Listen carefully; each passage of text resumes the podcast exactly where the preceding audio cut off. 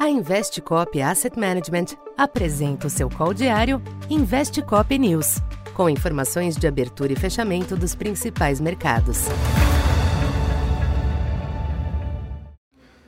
Boa tarde. Eu sou o Silvio Campos Neto, economista da Tendências Consultoria, empresa parceira da Investcop. Hoje, dia 4 de outubro, falando um pouco do comportamento dos mercados nesta quarta-feira, em um contexto ainda marcado por muita volatilidade, prevaleceu uma correção nos pressionados yields dos Treasuries e no petróleo nesta quarta, o que trouxe um alívio temporário às bolsas e ao dólar. Indicadores nos Estados Unidos reduziram os temores com um aquecimento ainda excessivo da atividade, com a pesquisa ADP de emprego abaixo do esperado e quedas em aberturas do índice SM de serviços, embora os números oficiais do mercado de trabalho na próxima sexta sejam decisivos para o ambiente de curto prazo. Hoje, o destaque ficou para o recuo próximo a 5% do petróleo, em um movimento de realização de lucros.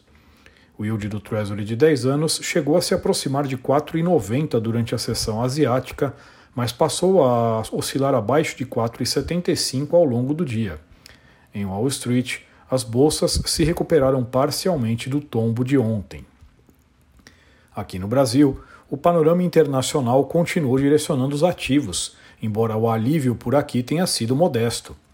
Apenas a curva de juros passou por uma correção um pouco mais forte após dois dias de pressões intensas. O câmbio teve períodos de maior queda durante o dia, atingindo uma mínima de 5,12 no início da tarde, mas não conseguiu manter a tendência. No final, dólar estável em 5,15, potencialmente afetado por preocupações ligadas às commodities. Já o Ibovespa quebrou a sequência de dois dias de perdas superiores a 1%, mas a performance foi limitada pelas fortes baixas da Petrobras. Com isso, o índice apresentou avanço de apenas 0,17% aos 113.600 pontos. Para esta quinta, o incipiente alívio nos mercados internacionais será desafiado por diversos pronunciamentos de dirigentes do Fed. Cabe observar se o tom predominante seguirá na defesa de uma política monetária mais dura ou se haverá tentativa, ao menos de alguns deles, de amenizar as tensões no mercado de títulos.